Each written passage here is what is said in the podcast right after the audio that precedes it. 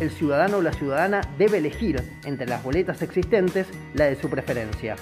Votar es elegir y elegir es gobernar.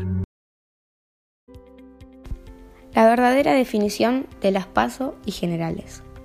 En el informe de hoy hablaremos de las PASO y generales. Como bien sabemos, son las elecciones que permiten votar a los representantes del país. Mayormente, los días de votación eran en el mes de agosto, las PASO y en octubre las generales.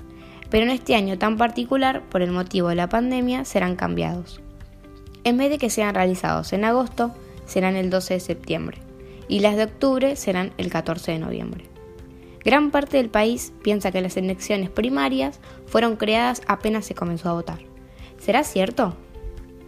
No, esto no es verdad, ya que recién en el año 2009 se sancionó la ley 26.571 que consiste en la formación de las pasos, pero recién se comenzó a utilizar en el año 2011.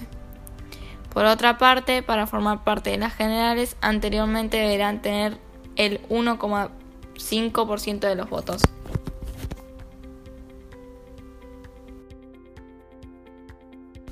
Usualmente las personas suelen confundirse con la definición de las pasos y generales, pero a continuación sabrán cuáles son sus diferencias. Estas elecciones tienen dos etapas. En la primera es en la cual cada partido político postulado pone diferentes candidatos para los cargos y la gente mediante su voto eligen quién quiere que los represente. Pero luego viene la segunda etapa, que son las generales, que cumplen la función de determinar quién finalmente va a ocupar ese cargo. También son elegidas con el voto de los ciudadanos. En las PASO tenemos más variedad de boletas, en cambio en las generales las variables son más reducidas, ya que como escucharon anteriormente deberán tener el 1,5% de los votos.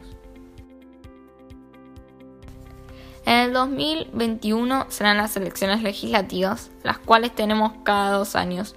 24 senadores son los que terminan su mandato este año, y si hablamos de la Cámara Baja, son 127 los diputados que renovarán su banca. Algunos de los frentes políticos que se presentan son Frente de Todos, Juntos, Vamos con Vos, Nuevo Más, Política Obrera, Avanza Libertad, Frente Unión por el Futuro, Frente Patriota y algunos más. Este año se postula gente no conocida por ser político, sino por otros trabajos. Finalmente hablamos de las internas, que son los problemas que existían antes de las PASO eran que se elegían los candidatos de cada frente político, pero solo afiliados podían participar y se generan discusiones.